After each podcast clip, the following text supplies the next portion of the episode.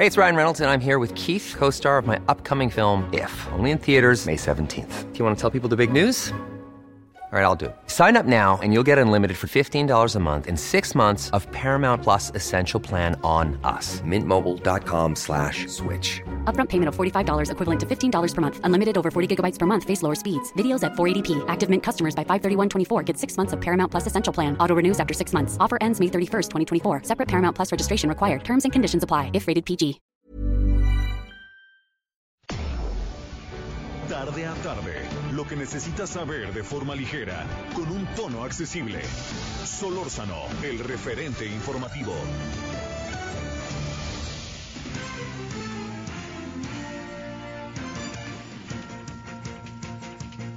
¿Qué tal? Muy buenas tardes, muy buenas tardes. Son ya las 16 horas en punto de este viernes, viernes 9 de octubre del año 2020. A nombre de Javier Solórzano, titular de este espacio, el referente informativo aquí en el Heraldo Radio y por supuesto de todo el equipo que hace posible este esfuerzo, le saluda esta tarde su servidor Isaías Robles, quien le pide nos dé su confianza durante las próximas dos horas, de aquí hasta las seis de la tarde, en donde tendremos, por supuesto, lo más relevante, la información más importante que se ha generado tanto en nuestro país como en el resto del mundo, así como el análisis y las entrevistas sobre los temas más relevantes precisamente también de la agenda pública nacional e internacional. Hoy vamos a tener un programa muy interesante.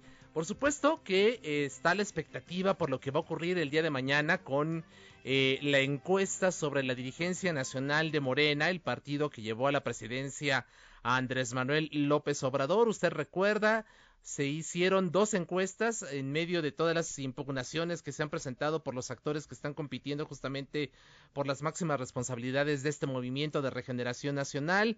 Hubo allí una serie de impugnaciones ante el Tribunal Federal Electoral que finalmente resolvió a favor del INE, quien realizó esta encuesta, dos una primera de reconocimiento para saber de todos los inscritos, que eran más de 60 personas que se inscribieron para contender por estos dos cargos, pues cuáles eran los que tenían mayor reconocimiento y en función de ello, ahora sí, ya una encuesta definitiva cuyos resultados se darán a conocer el día de mañana y finalmente ya sabremos quién va a ser el presidente y el secretario general o la presidenta y la secretaria general de este partido. En ello está en juego mucho el futuro mismo de este instituto político con miras a la elección federal del próximo año de 2021 en donde, como usted sabe, se van a renovar 21.368 cargos de representación popular en todo el territorio, 15 gubernaturas y esto pues marca justamente la antesala de la sucesión presidencial del año 2024, así que pues un tema importante vamos a abordar justamente este asunto.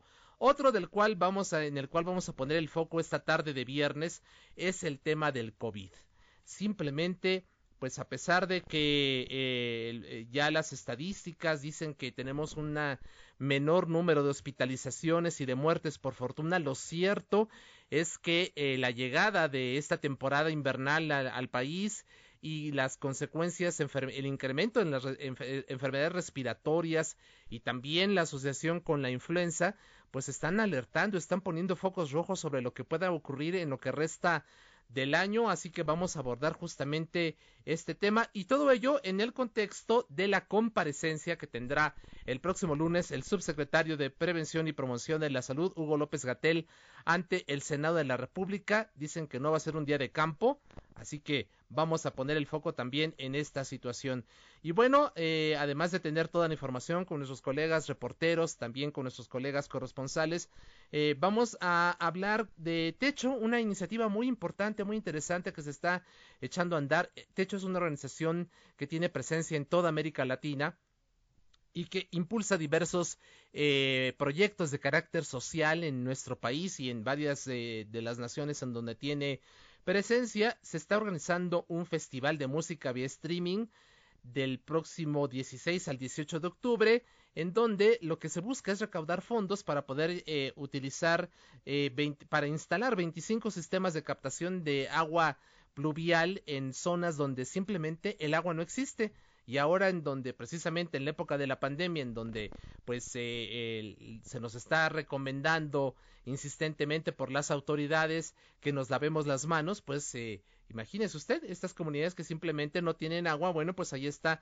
de hecho poniendo su granito de arena para poder llevar eh, justamente líquido a estas comunidades y garantizar que las mismas y que sus pobladores cuenten con el líquido. Y también, pues siendo viernes, vamos a hablar también de opciones de carácter cultural.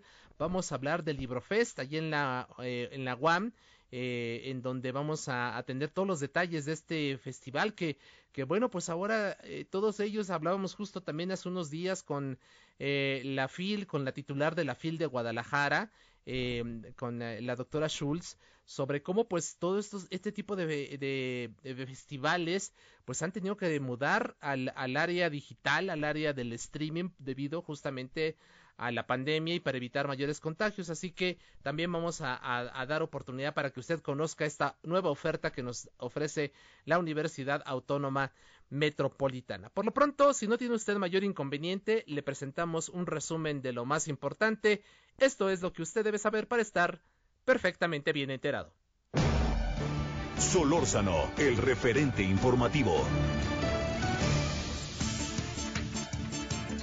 La oposición a la extinción de los fideicomisos es un tema electoral, aseguró el presidente Andrés Manuel López Obrador. Durante la conferencia matutina de este viernes sostuvo que quienes se niegan a que desaparezcan dichas figuras lo hacen para hacer propaganda. La próxima semana la Ciudad de México continuará en semáforo naranja, así lo confirmó la jefa de gobierno Claudia Sheinbaum. No obstante, a partir de lunes podrán reabrir boliches, casinos y casas de apuesta de las 10 de la mañana a las 22 horas y con un aforo máximo de 30%. Los asistentes solo podrán estar una hora en estos centros. Bueno, en el centro histórico los comercios también podrán abrir de lunes a domingo y el corredor peatonal Madero se abrirá a doble circulación de personas desde este viernes. Desde Palenque, Chiapas, el presidente Andrés Manuel López Obrador garantizó apoyos y ayuda a los miles de damnificados por las inundaciones en Tabasco. Informó que se reportaron afectaciones a 30 mil viviendas. Esta mañana un comando atacó con armas largas una vivienda en la colonia Santa Paula de Entonala, Jalisco. También lanzaron tres granadas. Una de ellas explotó y causó un incendio. La casa fue consumida por las llamas. Se habla de al menos cinco personas muertas. Y encontraron sin vida a Edgar Yair Rodríguez, estudiante de preparatoria de la Benemérita Universidad Autónoma de Puebla.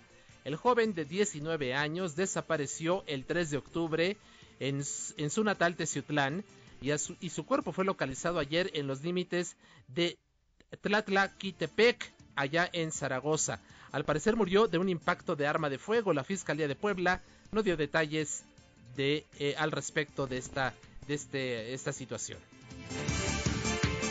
Y se realizó un operativo antidrogas en la central de abasto de la Ciudad de México. Catearon el local 138A del pasillo 4 del área de frutas y legumbres. En el lugar, la policía detuvo a un hombre y se aseguró droga, además de que se encontraron dos sótanos en el establecimiento donde presuntamente se almacenaban los enervantes. También aquí en la Ciudad de México, elementos de la Secretaría de Seguridad Capitalina y de la Secretaría de Marina detuvieron a dos trabajadores de la alcaldía Coajimalpa por su presunta relación con la organización delictiva de Lenin Cancha, Canchola, dedicada a la venta y distribución de droga. Se trata, perdón, de Flor Leticia Vázquez, quien se identificó como coordinadora del área de reordenamiento de la vía pública, y Marco Posadas, quien dijo ser director general de recursos naturales. En reconocimiento a su trayectoria profesional, el maestro Francisco Almazán Barocio, jefe general de la Policía de Investigación de la Fiscalía General de Justicia de la Ciudad de México, recibió de parte del Ministerio del Interior de España el ingreso en la Orden al Mérito Policial en categoría de Cruz Blanca, justamente al mérito policial. Mañana, como le comentábamos, el Instituto Nacional Electoral dará a conocer los resultados de las encuestas para elegir a quienes ocuparán la presidencia y la Secretaría General de Morena. Entre los aspirantes para ocupar la dirigencia destacan Porfirio Muñoz Ledo, Mario Delgado y Jacob Palevsky. Apenas ayer, al menos 34 diputados de ese partido crearon un bloque contra Mario Delgado para exigirle transparencia en las subvenciones que ha recibido la bancada y que se han ejercido allá en San Lázaro. El Programa Mundial de Alimentos de la Organización de las Naciones Unidas fue merecedor del Premio Nobel de la Paz 2020, anunció este viernes el Comité Nobel eh, Noruego con sede en Oslo. La agencia de la ONU recibió el galardón por sus esfuerzos para combatir el hambre, por su contribución a mejorar las condiciones de paz en las zonas afectadas por conflictos y por actuar como motor de los esfuerzos para prevenir el uso del hambre como arma de guerra y conflicto, dijo el Comité Nobel. El presidente del gobierno de España, Pedro Sánchez, declaró el estado de alarma por COVID-19 en la ciudad de Madrid y en otros ocho municipios de la comunidad autónoma, que quedarán a partir de hoy con una serie de restricciones de movilidad y de la forma de gestionar los negocios de restauración. América Latina y el Caribe tendrán una agencia espacial regional. Hoy se dio el primer paso con la firma de la constitución de un mecanismo regional que permita a estos países llegar al espacio. Así lo informó el canciller Marcelo Ebrard. El Banco Mundial ajustó nuevamente a la baja su pronóstico para el Producto Interno Bruto de México, ahora a un desplome de 10%, desde la caída de 7.5 prevista en junio pasado. Esta previsión es más drástica en comparación a la del Fondo Monetario Internacional que mejoró de menos 10.5 a menos 9% el, la estimación de crecimiento para nuestro país. Asesores de Donald Trump descartaron que retome su actividad política este fin de semana y es probable que lo haga hasta el lunes. Trump había dicho ayer que esperaba celebrar mítines de campaña en Florida este sábado y en Pensilvania el domingo. Sin embargo, sin embargo, los asesores dijeron que el corto plazo de aviso dificulta la organización de estos eventos encontraron sin vida a Edgar Yair Rodríguez, estudiante de preparatoria de la Benemérita Universidad Autónoma de Puebla. El joven de 19 años, como ya le comentábamos hace unos momentos, desapareció el 3 de octubre en Teciutlán y su cuerpo fue localizado ayer en los límites allá en Zaragoza. Al parecer murió de un impacto de arma de fuego. Esto ya se lo hemos comentado hace unos minutos. La Fiscalía de, Pueblas, de Puebla perdón, no dio más detalles al respecto.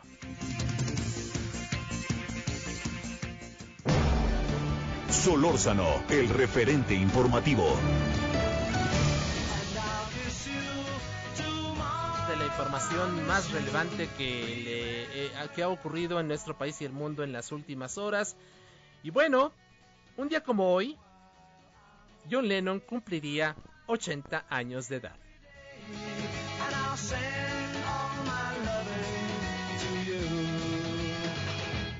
I'll pretend that I'm missing the lips I am missing and hope that my dreams will come true. And then while I'm away, I'll ride home every day and I'll send all Estamos escuchando, usted ya, ya seguramente la identificó, All My Loving. Y bueno, Nueva York Ubicado en el 1697 en la calle de Broadway, el Teatro Ed Sullivan fue el escenario donde el 9 de febrero de 1964 John Lennon y The Beatles hicieron su primer show para la televisión estadounidense que presenciaron unos 73 millones de estadounidenses. Acercarse a la marquesina luminosa donde alguna vez estuvieron anunciados The Beatles e imaginar con emoción cómo interpretaron justamente esta canción que estamos escuchando de fondo y muchas más que hicieron eh, que hicieron eh, mundialmente famosos al, al, cuarteto de Liverpool pues eh, esta última cantada precisamente I Want to Hold Your Hand esta última cantada por John Lennon es una experiencia repetida por los fans Estar en el teatro donde todo inició representa un pequeño acercamiento al legado de Lennon y The Beatles. Su vida la vida de John Lennon es un legado de música y mensajes pacifistas, pero sus fans también la han convertido en un tour por diferentes países. Lugares emblemáticos de la carrera del ex Beatle le son hoy paradas turísticas de las que presentamos, pues de las que, bueno, pues eh, eh, hay, hay muchos lugares, incluso aquí en México, así que ya se arman incluso tours de los lugares en donde The Beatles se llegaron a presentar y hoy recordamos así a John Lennon, quien un día como hoy cumpliría 80 años de edad. Solórzano, el referente informativo.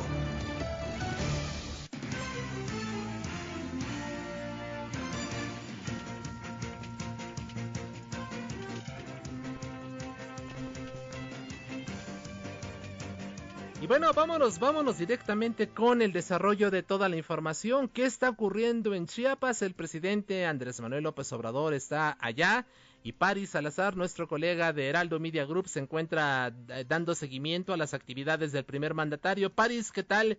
Bienvenido, muy buenas tardes. Buenas tardes, Isaías, amigas, amigos de Heraldo de México. Así es, es que esta mañana el presidente Andrés Manuel López Obrador viajó al sureste de México para supervisar la construcción del tren Maya y la atención a los daños por el huracán Delta y Gama.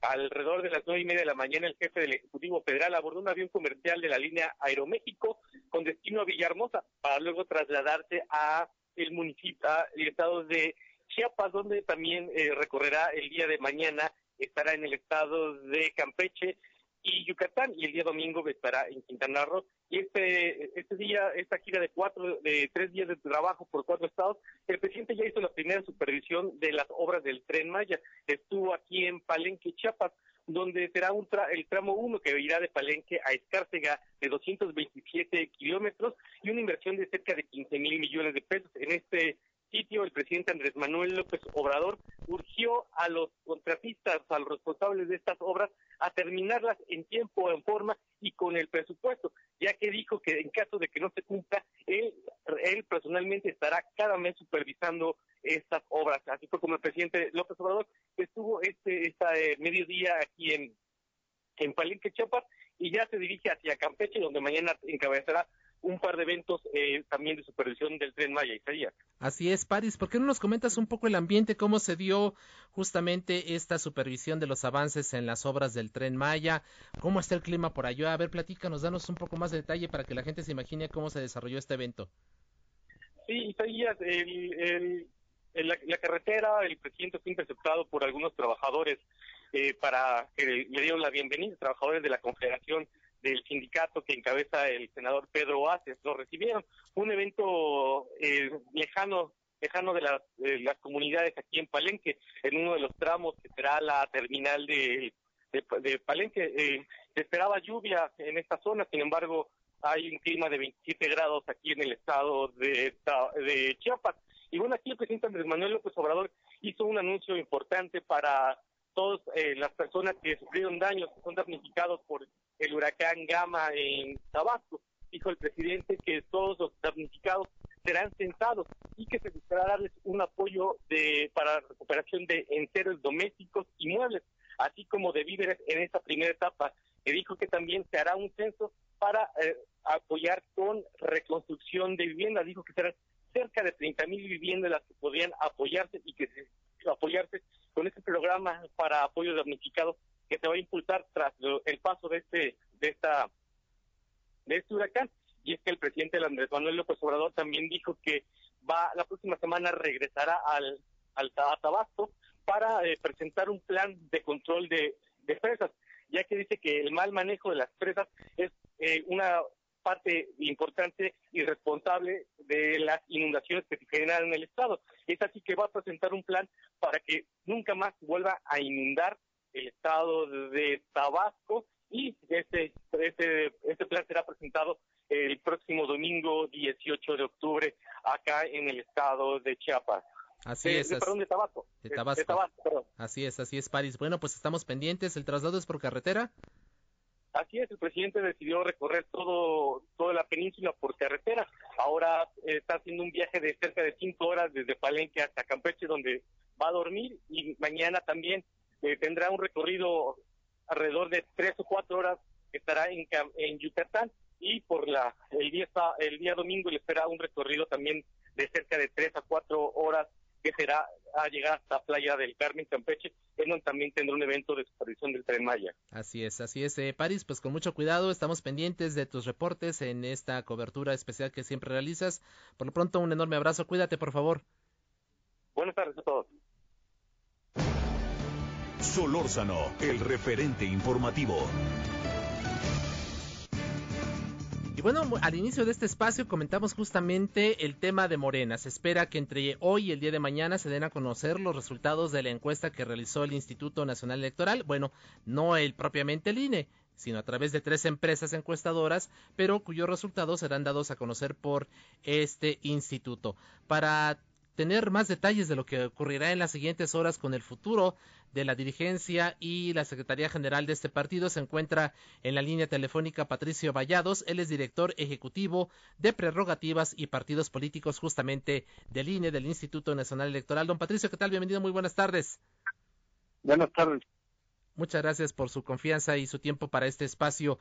Eh, señor eh, director, eh, preguntarle, ¿cuándo finalmente tendremos los resultados? ¿Sería el día de hoy o hasta mañana?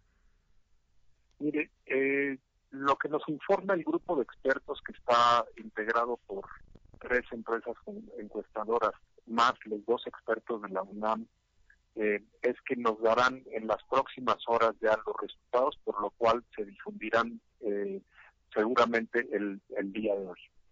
Hoy mismo, en la noche entonces, tendremos los resultados. Sí, en la tarde noche están, eh, digamos, escasos horas de, hacerlo. Entonces, en cuanto nos envíen los resultados, pues convocaremos a la Comisión de Prerrogativas y Partidos Políticos para que tengan el conocimiento inmediato de los resultados y se puedan eh, dar a conocer. Así es. Eh, ¿Se organizará ah, una conferencia de prensa? ¿Va a ser mediante un comunicado? ¿Cómo va a ser la difusión de estos resultados, eh, director?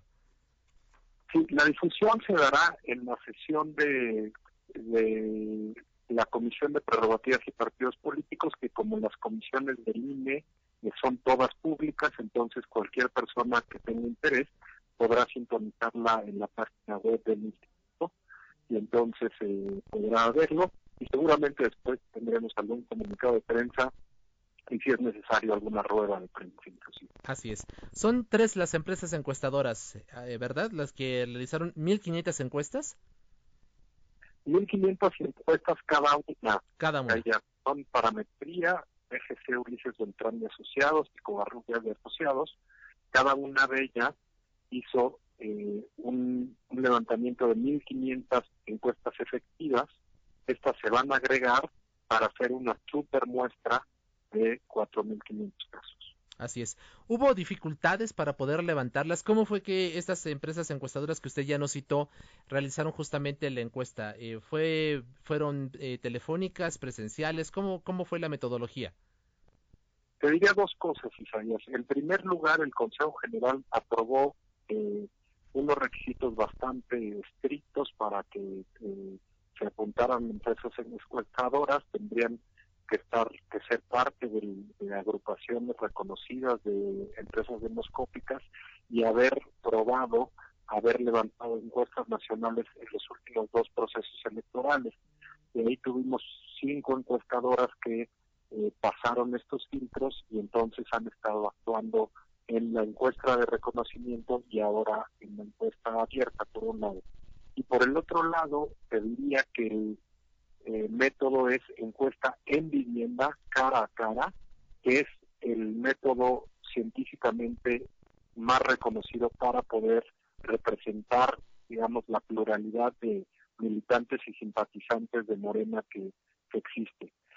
Si tú haces una encuesta telefónica, pues dejas afuera a todos quienes no tienen teléfono. Así es. Si haces una encuesta por Internet, dejas afuera a todos quienes no tienen o no usan Internet el, la, la ventaja de una encuesta en vivienda cara a cara es que es el método en donde probabilísticamente todos y cada uno de los militantes y simpatizantes de Morena tienen oportunidad de salir sorteados. Así es. Finalmente y de manera muy rápida, don Patricio, porque nos gana el corte, ¿hay posibilidad de un empate y qué ocurriría? Sí, existe la posibilidad de un empate técnico dado que las encuestas tienen márgenes de error y eh, lo que eh, el Consejo General aprobó en caso de que sucede eso, es que se, iremos una tercera encuesta y eso pasarán las, los punteros únicamente, ya no todos los candidaturas. Así es. Don Patricio Vallados, director ejecutivo de prerrogativas y partidos políticos del INE, estaremos muy pendientes, por supuesto, de lo que, del anuncio que pueda realizarse en las siguientes horas. Por lo pronto, le agradecemos mucho su confianza para con este espacio. Al contrario, Isaías, gracias usted. Muchas gracias. Pues ahí está, ya lo conoce usted. Hoy mismo, en unas cuantas horas, vamos a tener conocimiento de quién dirigirá el partido Morena. Por lo pronto, hacemos una pausa, volvemos después de la misma. Estamos en el Heraldo Radio.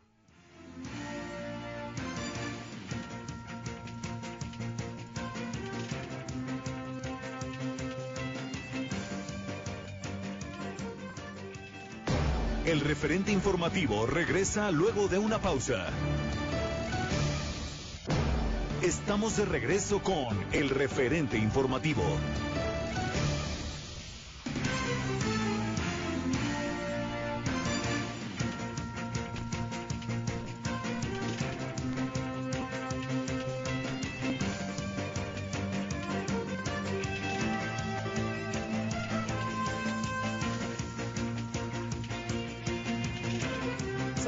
4 de la tarde con 30 minutos de este viernes 9 de octubre del año 2020. A nombre de Javier Solórzano, titular del referente informativo aquí en el Heraldo Radio, les saluda esta tarde su servidor Isaías Robles, apoyado por supuesto por el maravilloso equipo que hace posible este esfuerzo. Y bueno, comentamos eh, ya, acabamos de tener esta entrevista con Patricio Vallados, quien es el director ejecutivo de prerrogativas y partidos políticos del IRE, quien nos está confirmando, nos está adelantando aquí en exclusiva que será hoy mismo durante lo que resta de la tarde o noche de este viernes, cuando tendremos eh, los resultados de las eh, encuestas que aplicaron tres casas y que fueron supervisadas por dos especialistas de la Universidad Nacional Autónoma de México para conocer quién será finalmente quien dirija los destinos del Movimiento de Regeneración Nacional, tanto en su presidencia como en su Secretaría General. Así que le recuerdo todo esto para que esté pendiente de nuestros siguientes espacios informativos, en donde seguramente usted tendrá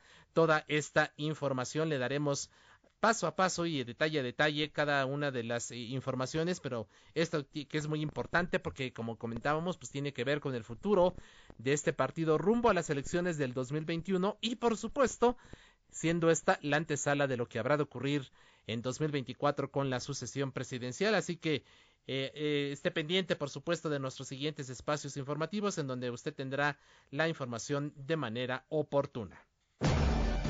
Solórzano, el referente informativo. Y otro asunto del cual, por supuesto, no podemos eh, dejar de estar hablando, eh, porque, bueno, pues es un tema que, que, continúa vigente, es el tema de la evolución de la epidemia del COVID-19 en nuestro país. México suma ya 82.726 personas que han perdido la vida y 799.188 casos confirmados de COVID-19. Para hacer un análisis de lo que implican estas cifras, de lo que estamos haciendo bien o mal y del futuro de esta pandemia en nuestro país se encuentra en la línea telefónica el doctor Fernando Vidal Martínez. Él es médico internista, cardiólogo del Instituto Nacional de Enfermedades Respiratorias, el INER, uno de los centros neurálgicos para la atención de esta enfermedad en nuestro país. Doctor Vidal, bienvenido, muy buenas tardes. Muchas gracias como siempre por su tiempo y confianza. Isaías, ¿cómo estás? Buenas tardes. Gracias a ti por la entrevista y al auditorio por la escucha y de verdad a tus órdenes en esta situación importante de la pandemia. Así es. ¿Cómo diría usted que, nos encontramos en este momento? Eh, es importante no, no solamente quedarnos con las cifras que por sí ya son bastante duras, fuertes. El escenario más catastrófico que el, subsecretario López Gatel había dicho eh, podría ocurrir en nuestro país fue rebasado hace bastantes días y sin embargo eh, pues la, las, las cifras continúan aumentando. ¿Cómo, eh, ¿Cómo calificará usted la situación actual de la pandemia en México? Yo creo que tenemos que tener eh, mucha cautela porque, vamos, es, es importante enterarse que estamos ante ya semáforos de otro color.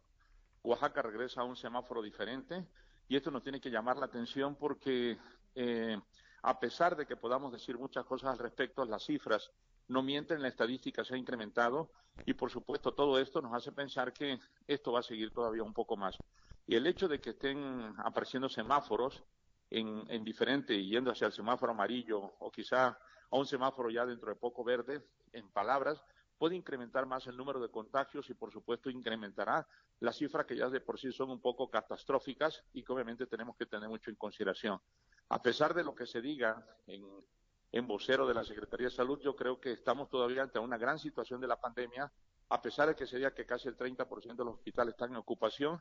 Esto habrá que determinarlo en un futuro no tan lejano, porque la gente está ahora abarrotando las calles, las plazas, los cines, los restaurantes, y esto significa mucho mayor contagio dentro de poco, Isaías. Así es. Eh, de hecho, ayer incluso para lo que significa la, la Ciudad de México se había advertido la posibilidad de que pasáramos la siguiente semana ya semáforo amarillo. Eh, ya la jefa de gobierno confirmó que continuamos en naranja, pero como usted bien lo comenta, pues de repente pareciera, sale uno a la calle y prácticamente toda la actividad está ya normal, mucha gente ya sin cubrebocas, demasiado movimiento, el transporte público abarrotado, en fin, este, pues pareciera, en fin, que aunque el semáforo permanece en un cierto color, en el caso de la Ciudad de México en naranja, lo cierto es que en los hechos la actividad, pues pareciera que estuviese ya eh, como si estuviéramos en verde, ¿no? Sí, totalmente. Yo acabo de, de regresar ahorita y es impresionante cómo se encuentra el periférico, las plazas, la, cuestión de la gente ya prácticamente sin cubrebocas, como una actividad totalmente normal de ese viernes que extrañamos mucho cuando la gente de la Ciudad de México abarrota todo aquello para divertirse. Pero yo creo que la población no debe de caer, sobre todo en confianza, y no poder determinar en un momento dado que esto podría complicarse. Y además, déjame decirte, el hecho de que aumenten más los contagios y posiblemente que puedan haber recontagios, hay que recordar que estamos en época ya de la influenza y que esto se puede confundir mucho con el trastorno del, del COVID y complicar y abarrotar aún más los centros importantes de salud. Es importante considerar también que ya muchos hospitales van a empezar a regresar a una situación de híbridos, donde se van a atender pacientes que antes se atendían, y esto posiblemente va a complicar, porque muchos pacientes asintomáticos llegarán el contacto de la gente cuerpo a cuerpo en los hospitales puede complicar la estadística en este país dentro de poco y es factible que superemos el millón, yo creo que para finales de, de noviembre. El millón para finales de noviembre de contagios. Y Así eso es. con la información oficial, ¿no? Reconocida por la autoridad. Sí, yo creo que todo eso será una cuestión muy, impor- muy importante. Ahorita las cifras que se dan se tienen que aportar al INDRE, que es la zona donde se recaban todos aquellos casos positivos que salen a través de las vacunas. Pero hay que recordar que no toda la gente se va a hacer, se va a hacer la prueba y que mucha gente puede estar asintomática y de los cuales desconocemos mucho. El 80% de la población que tiene COVID es asintomática y eso puede complicar mucho la situación de contagio a gente con factores de riesgo que ya está en la calle, los diabéticos, los hipertensos, los pacientes con obesidad y otros que pueden complicar mucho esta estadística. Yo creo que estamos relajados, no es bueno Isaías porque estamos ante una gran situación todavía y no hay que confiarse porque cada día ya más a nuestro alrededor hemos sabido ya de muchos pacientes en fallecimiento, internados, intubados y que obviamente esto tiene que llamar mucho la atención para no relajarnos. Además viene un puente dentro de poco, del primero de noviembre, y tú sabes cómo se abarrotan los panteones, cómo se abarrota toda la población en los estados y en los pueblos. Eso puede complicar aún más la situación de la estadística. Así es. eh, Bueno, por lo pronto, eh, una, una buena decisión que eh, de parte de las autoridades, tanto de la alcaldía eh, eh, Milpalta como de, la propia gobierno de la ciudad, que han decidido suspender estas celebraciones allá tradicionales en Mixquic, también allí de Tláhuac. Eh, pero nos comentaba algo importante, doctor, que estaba comentando hace unos, unos cuantos minutos. Este tema de que de repente se están eh, la desreconversión de los hospitales, es decir, en algunos eh, centros hospitalarios fueron eh, habilitados para recibir exclusivamente a personas que padeciesen esta enfermedad. Hoy lo que se ha dicho y usted nos está comentando, se van a volver híbridos, van a recibir tanto ya a los eh, que están enfermos de algunos otros padecimientos como quienes eventualmente tuviesen este este esta eh, víctima ser víctimas de este de este virus ¿Cómo cree usted que este es un error? ¿Usted considera que no debiéramos todavía de dar ese paso eh, en el sistema eh, hospitalario de nuestra de la Ciudad de México y del país en general? Yo creo que pues es una decisión que la población la está pidiendo. ¿Por qué, Isaías? Porque mucha población que tiene trastornos metabólicos en este país, del cual son una gran cantidad de pacientes con gran complicación, sobre todo en diabetes, hipertensión, obesidad, trastornos respiratorios, etcétera, ya están demandando la consulta. Y es factible que eso obligue un poco a la autoridad desde el punto de vista moral o desde el punto de vista ya de actuar, el de poder decir necesitamos ya echar a andar para poder atender pacientes con este tipo de enfermedades. Pero cuidado, porque en esos, en esos hospitales híbridos va a haber pacientes COVID y quién sabe cuánto, muchos de ellos pueden estar asintomáticos y podrán complicar esta población que llegará a consulta. Valdría la pena saber cómo se va a implementar, si va a ser escalonado, cómo se va a ir viendo la estadística, si el COVID va disminuyendo y puedes incrementar el número de pacientes en consulta, el número de pacientes que vas a atender en los servicios de urgencias, una serie, una serie de cuestiones muy escalonadas para tratar de evitar el supercontagio en los hospitales. Yo creo que eso la, no es nada más decir Mañana comienza ya como hospital híbrido, abre urgencias porque vamos a recibir a todos y eso puede complicar mucho la situación de contagio. Entonces yo creo que sí las autoridades tendrán que ser muy cautos, muy cautos para poder orientar a toda la población y que nosotros como población entendamos que estamos en alto riesgo todavía de padecer una pandemia y no lo que está sucediendo en este viernes alrededor de la Ciudad de México. Todo eso es muy importante porque si se lanza hospitales híbridos, gente que esté esperando ya la consulta, que habla cada rato para saber cuándo inicia, se van a abarrotar los, los, los, los centros hospitalarios, los centros de salud, la zona donde se da consulta, y eso puede complicar mucho el contagio. Yo creo que sí tendremos que estar muy, muy informados y sobre todo cuáles son las pautas, las reglas, para saber cómo se va a hacer todo esto. Y por medio de la consulta externa, saber si en las especialidades cuántos números de consultas se van a dar y hacer una, una forma escalonada para evitar ese contagio y tratar de tener la Susana distancia. Así es, un contagio hospitalario. Estamos conversando con el doctor Fernando Vidal Martínez, él es médico internista, cardiólogo del Instituto Nacional de Enfermedades Respiratorias. Nos comentaba, doctor, que también, bueno, ya todos lo sabemos, estamos en una etapa del año en donde la influenza estacional, pues, eh, también comienza a tener un mayor, una mayor actividad, en donde mucha gente, pues, también comienza a padecer esta, esta situación. Y lo que estamos observando es que a diferencia de otros años en donde incluso había una vacunación masiva, se instalaban módulos en, en las estaciones del metro, eh, en, las colonias, también de carácter popular, pues eh, hoy la gente ha demandado de manera muy importante una dosis de esta vacuna contra la influenza y se han agotado las que se tenían en por lo menos en una primera etapa. Eh, ¿Usted eh, considera que no hubo una previsión por parte de la autoridad federal de que, incluso con los llamados del propio López Gatel advirtiendo esta combinación de COVID-influenza, era necesario aplicarse la, vacuna contra la, influenza? no hubo una previsión adecuada de tener unas dosis suficientes para garantizar que toda la población eh, pudiese tener acceso a esta vacuna? Estamos hablando entonces de que 128 de mexicanos tendrían que vacunarse, 120 millones de mexicanos tendrían que vacunarse. Pero hay que recordar que esta pandemia complicó la situación mundial. Y obviamente mucha gente en ese trastorno de estar un poco, de entrar en pánico, ha complicado la demanda de la vacuna. Eso no solamente sucede en México, sucede en muchos países donde la influenza también está en su punto más importante. Y esto pues hay que tenerlo mucho en consideración por el hecho de que la gente dice, yo sí me tengo que vacunar contra algo. Hay alguna información que la gente también por ahí vierte que dice que la vacuna la influenza te protege contra el COVID. Eso es totalmente falso, no hay que tenerlo en consideración.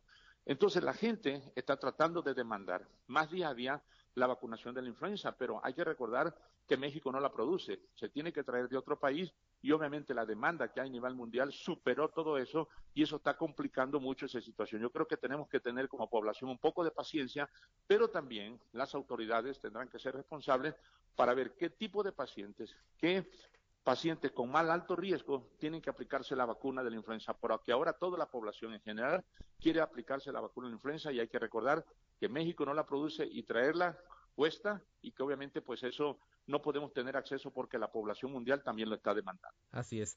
Eh, doctor Vidal, el próximo lunes el subsecretario López Gatel va a comparecer ante el Senado de la República. Eh, si usted fuera eh, senador, si usted fuera legislador y tuviese la oportunidad de cuestionar a López Gatel sobre lo que ha ocurrido durante estos meses aquí en nuestro país, la forma en que se ha enfrentado en la pandemia del COVID, ¿qué le preguntaría? Yo quizá a estas alturas, siendo una situación tan especial, yo sí me gustaría que nos dijera qué es lo que viene. Posiblemente la parte de lo que ha sucedido y ha pasado nos ha enseñado mucho, no solamente a la comunidad médica y a la, a la población en general, y que aprender a vivir con esto va a ser un poquito bastante difícil acostumbrarnos. Pero yo creo que lo más interesante, indistintamente, y lo digo en una cuestión personal, el unir las fuerzas para poder tratar de ver cuál es la mejor, la mejor, la mejor manera de poder atacar lo que viene, no solo en insumos de salud, para lo que viene con respecto a la influenza, el acúmulo de pacientes, el gasto mayor que va a tener que hacer México para otros tipos de enfermedades, yo creo que eso sería muy importante. Recordar que los senadores y los diputados tienen a manos el presupuesto, pero eso sí, creo que al sector salud se le debe de incrementar en forma muy importante la cuestión del aporte desde el punto de vista de insumos de salud, porque eso es mucho más importante para nosotros. Yo en lo personal le preguntaría cuál es la estrategia que se tiene, hacia dónde va, hacia dónde se va a caminar y preguntar esto que estás comentando, Isaías, cómo se van a abrir los hospitales, qué tiene que, saber la población para que de esa manera evitemos más contagios y no dupliquemos el número de muertes para un futuro mayor. Así es. Finalmente, doctor, ¿cómo está la situación en estos momentos allá en el INER? Pues en el hospital las cosas siguen ahí, es un centro neurálgico y obviamente pues el día a día de, la situación de la gente que llega al hospital se vive día a día, pero yo creo que eh, estamos en esa parte como de, en una línea recta, aunque se han incrementado los ingresos hospitalarios y la mortalidad, ahí sigue en esa línea, pero yo creo que sí se ha visto un poco en, en cuestión de, de, decir, la gente ya no está acudiendo tanto a los hospitales porque piensa que ahí se puede contagiar. Yo sí lo que invito a la población es que no nos confiemos, que sigamos en esa susana distancia, que sigamos usando el cobreboca, que aquellos pacientes que son de alto riesgo tengan mucho mayor cuidado porque estamos viendo que aquellos que se cuidaron durante 100 días ahora están en la calle y se están complicando con COVID. Y eso puede incrementar la mortalidad y se está viendo en los ingresos hospitalarios del hospital. Así es. Doctor Fernando Vidal Martínez, médico internista, cardiólogo del Instituto Nacional de Enfermedades Respiratorias. Como siempre, agradecemos mucho que haya conversado con el público de Javier Alatorre aquí en el referente informativo del Heraldo Radio. Muchas gracias. Bueno, yo nada más te agradezco, Isaías, al, auditorio la oportunidad y un saludo a esta población que les digo, no nos confiemos, tratemos de ser esa parte de la estadística que puede complicar a este país en un futuro y que nos gastaría mucho en insumos de salud para, para, para, para futuras generaciones. Yo creo que tenemos que tener mucho cuidado y sobre todo tratar de evitar ese aglomeramiento en las calles y sobre todo en las plazas porque esto no se ha acabado y llegó para quedarse. Muchas ah. gracias, Isaías. Doctor, muchísimas gracias. Un enorme abrazo.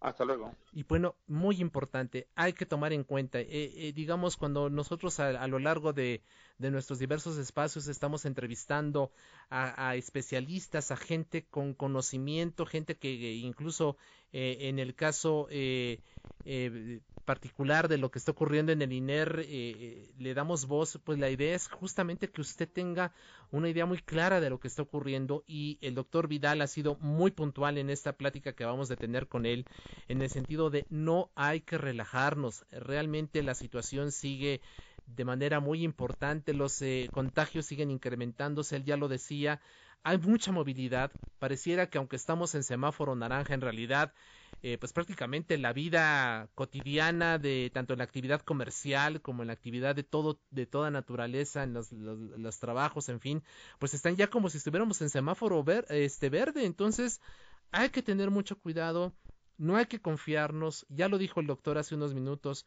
mantengamos la sana distancia, reiteremos la necesidad de utilizar el cubrebocas, es importantísimo, si sirve, yo me lo pongo, no es una cuestión de, de, de, estar deseando, pues, sino simplemente ya a nivel internacional, los médicos especialistas, organizaciones, todos han dicho que esto es un elemento fundamental, si no para eh, evitar que uno se contagie, porque eso no lo hace precisamente el tener la mascarilla colocada, sí por lo menos para quienes eventualmente estén asintomáticos y tengan la enfermedad no la, no la difundan más, evitar, eh, cerramos pues la, la, posibilidad de un contagio, el uso de caretas, el lavado constante de manos, el uso de gel antibacterial, son elementos que llegaron, como todos los han dicho, que llegaron para quedarse. Son parte de nuestra vida cotidiana a partir de lo que ocurrió en este año 2020 y eso es muy importante. También algo interesante que nos acaba de comentar es que, pues, eh, sin duda alguna, la demanda de vacunas contra la influencia, pues tiene que ver con este asunto del pánico y la gente cree erróneamente, ya lo dijo el doctor,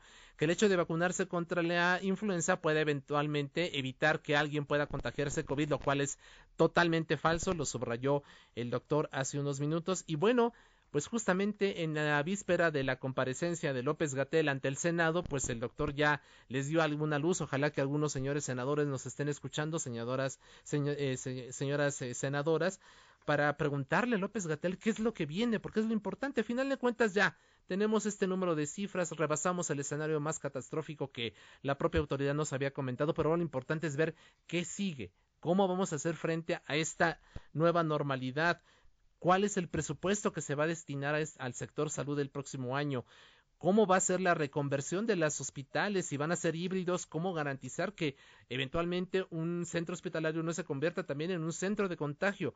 Esas son respuestas que nos debe dar la autoridad y las cuales ojalá que los señores legisladores eh, le cuestionen el próximo lunes al subsecretario López Gatel. Así que ahí está la entrevista con el doctor Fernando Vidal Martínez, sobre todo esto que es muy importante, no relajemos las medidas sanitarias.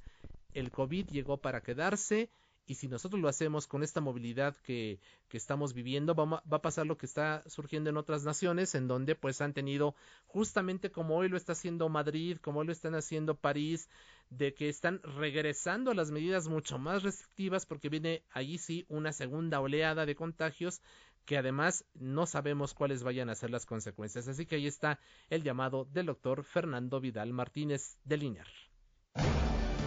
Solórzano, el referente informativo.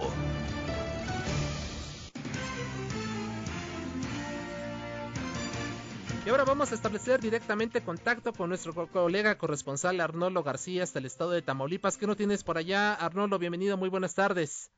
Muy buenas tardes para ti todo el auditorio. La capital de Tamaulipas continúa con el más alto número de casos activos de COVID-19, con 349 y aún se tienen pendientes 111 muestras por procesar, por lo cual los casos se podrían incrementar aún más, pese a que durante los últimos meses Ciudad Victoria ha estado a la cabeza de los casos activos, los decesos no han tenido un incremento notorio y se tienen en 170, con lo cual ocupa el sexto lugar en el estado.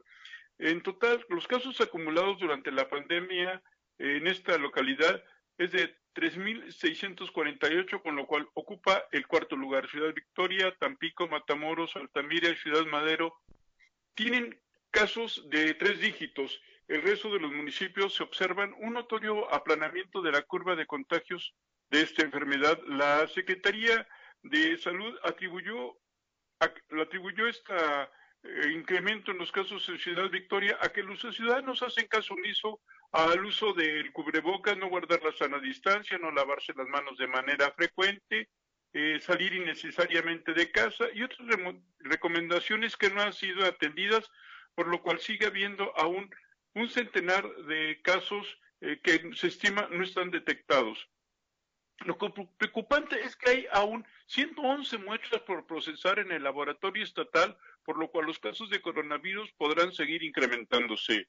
Isaías. Pues ahí está, justamente lo que acabamos de conversar unos minutos, quizás eh, alcancé a escuchar parte eh, de la conversación, Arnoldo, que tuvimos hace unos minutos con el doctor Fernando Vidal, en donde justamente nos decía eso, si nosotros relajamos las medidas sanitarias que nos han recomendado tanto a nivel eh, internacional como nacional, pues eh, a lo que estamos llegando es a la posibilidad de lo que tú ya nos estás comentando en los hechos, de que desgraciadamente el número de contagios sigue en aumento y de que eh, la movilidad que estamos ya teniendo en todas las grandes ciudades del país pues esté provocando que tengamos todavía estas cifras muy alarmantes de la pandemia, ¿no? Sí, hay otra cosa que señalaba ahí el doctor y que está sucediendo hoy aquí en Ciudad Victoria, en la ciudad de Matamoros y en Tampico, es que las, eh, se agotaron la disponibilidad de Vacunas para la influenza.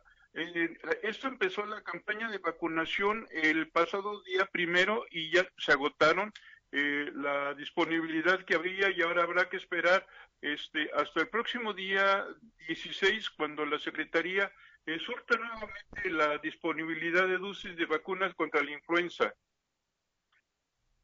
Así es, e, en efecto, también lo conversamos eh, con el doctor Vidal hace unos minutos, Arnoldo, de cómo pues la gente erróneamente cree que el vacunarse contra la influenza le va a dar inmunidad para el tema del COVID y, de ahí eh, pues esta demanda muy importante que, que se está teniendo por parte de la, de la población para, para tener esta vacuna eh, y, bueno, pues ahí están, efectivamente, ya no hay, ya no hay, eh, se, se, nos ha dicho por, por parte de las autoridades que eh, las dosis en una primera entrega se, se, agotaron, ya no hay posibilidad de acceder, porque además también lo que han dicho es eh, hay que darle prioridad a los grupos eh, más vulnerables, ¿no? Que son los menores de edad, las personas adultos mayores y quienes tienen algún tipo de, de comorbilidad, así como pues al personal médico. Así que vamos a ver cómo evoluciona justamente esta situación. Por lo pronto, Arnoldo García, muchas, muchísimas gracias, un nuevo abrazo, cuídate y estamos en contacto.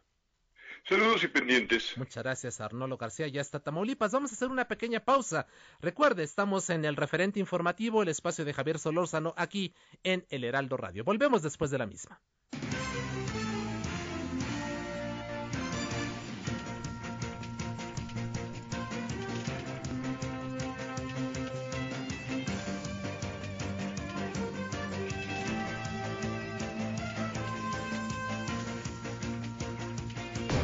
El referente informativo regresa luego de una pausa. Tarde a tarde, lo que necesitas saber de forma ligera, con un tono accesible. Solórzano, el referente informativo.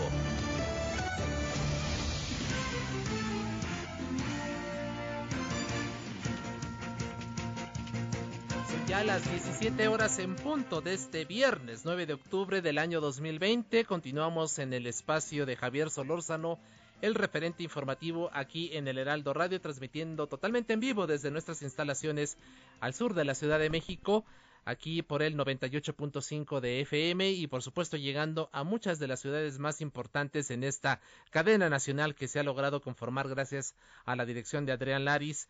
Al frente del Heraldo Radio, pues tenemos ya una cadena nacional que nos permite llegar hasta sus hogares, automóviles, casas, centros de trabajo, en fin, agradecemos mucho su confianza, le pedimos que se quede con nosotros durante los próximos 59 minutos en donde le tendremos toda la información, lo más relevante y también por supuesto las entrevistas y los análisis sobre los temas más actuales tanto a nivel nacional como internacional. Comentábamos hace unos minutos el tema del COVID, ya hablábamos con el doctor Fernando Vidal Martínez del INER, la necesidad de no relajar las medidas sanitarias debido a que eh, los contagios siguen en aumento y la movilidad impresionante que está ya en las calles tanto de la Ciudad de México como de muchas otras partes del país está provocando que la enfermedad pues siga avanzando de manera muy importante con eh, gente que está siendo hospitalizada, otros no, otros son asintomáticos, pero también pues con un importante número de muertes. Hablábamos ya de lo que está ocurriendo en Tamaulipas, pero ¿qué pasa en otros, en otros eh, estados del país? Vamos hasta Puebla, allí se encuentra nuestra colega corresponsal